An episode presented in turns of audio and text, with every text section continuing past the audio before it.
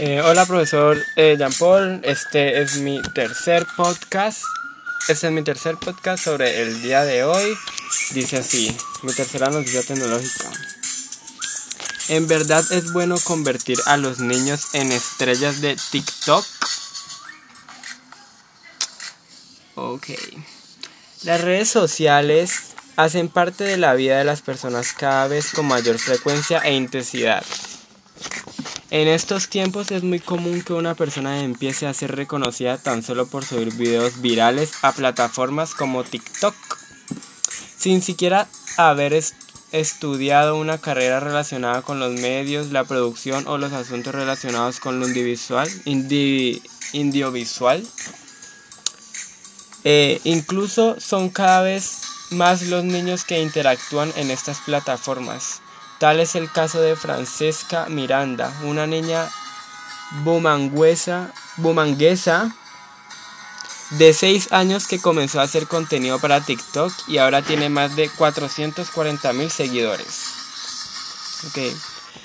A propósito de la fama o el reconocimiento que pueden despertar estos contenidos en niños tan pequeños, hablamos con algunos expertos para entender las posibles consecuencias.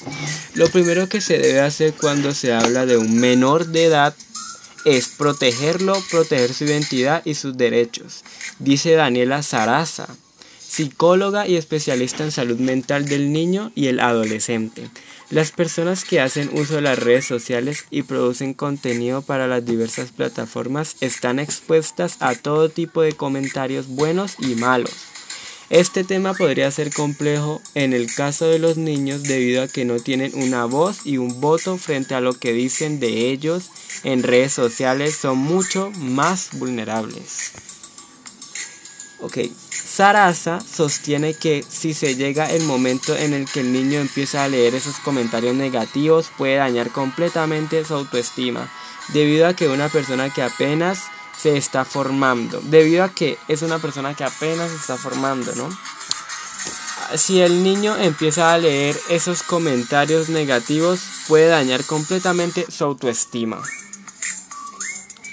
En un contexto social es probable que su ego se eleve más de lo normal, lo cual podría provocar que empiece a juzgar a otros menores que no hacen lo mismo que él, según la explicación de Sarasa, de la psicóloga Sarasa.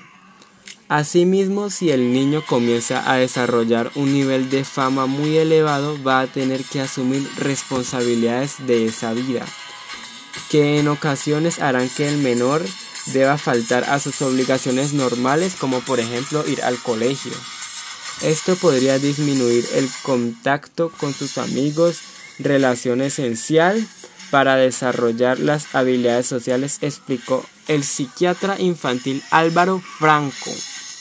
En estos casos, Álvaro Franco dice, en estos casos normalmente el problema es de los papás, porque son ellos quienes quieren que el niño sea famoso, son los que suben los videos a la red social y los administran, aseguró Franco.